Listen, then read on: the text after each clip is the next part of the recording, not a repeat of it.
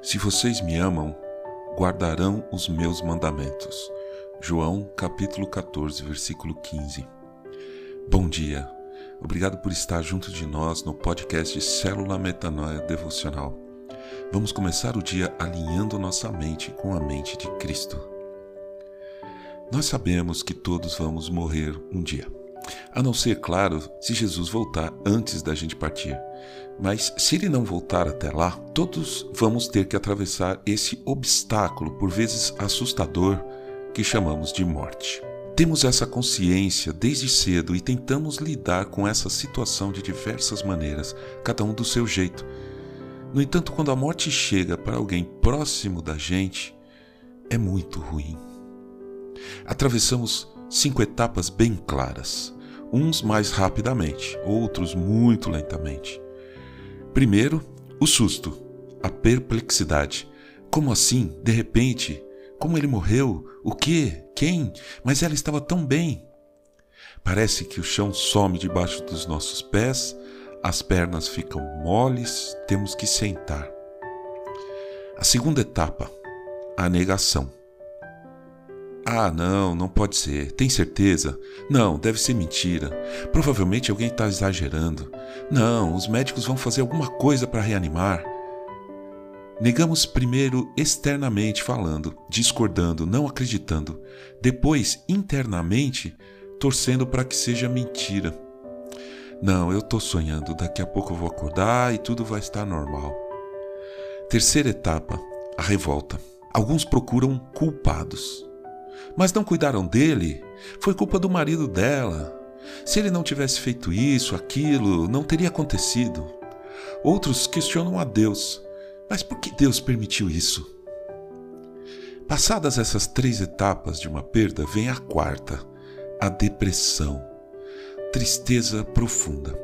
Eu devia ter ficado mais com ela, eu queria ter falado aquilo para ele, nada vai ser igual ao que era antes. Eu não quero comer, não quero sair, não quero viver. Por fim, passado tudo isso, vem a quinta e última etapa, a resignação. Essa é a etapa que sobra. Respiramos fundo, olhamos ao redor, vemos o que sobrou do furacão, juntamos os destroços e nisso tudo montamos uma nova casa, caminhamos uma estrada que parece diferente, um pouco mais sozinhos. Em todas essas etapas, Deus não desgruda da gente. Ele está nos aparando, abraçando, conduzindo. A gente que não consegue parar para ver. Nosso espírito fica tão pequenininho, mas o espírito de Deus é muito grandão. Ampare-se nele, abrigue-se nele, chore nos ombros dele, desabafe com Deus. Jesus, antes de ir para a cruz, deixou uma promessa. E eu pedirei ao Pai, e ele lhes dará outro consolador, a fim de que esteja com vocês para sempre. É o Espírito da Verdade, que o mundo não pode receber porque não o vê, nem o conhece. Vocês o conhecem, porque ele habita com vocês e estará em vocês. João capítulo 14, versículo 16 e 17. Ele habita com você e está com você. Ele acalma no susto, traz a verdade na negação, traz paz na revolta, nos reanima na depressão e nos reconduz, nos consolando na nossa caminhada. E quer saber? Jesus continua sua fala, nos trazendo palavras de consolo e ânimo, na sequência do texto de João, capítulo 14, versículos de 18 a 20. Não deixarei que fiquem órfãos, voltarei para junto de vocês. Mais um pouco e o mundo não me verá mais. Vocês, no entanto, me verão. Porque eu vivo, vocês também viverão.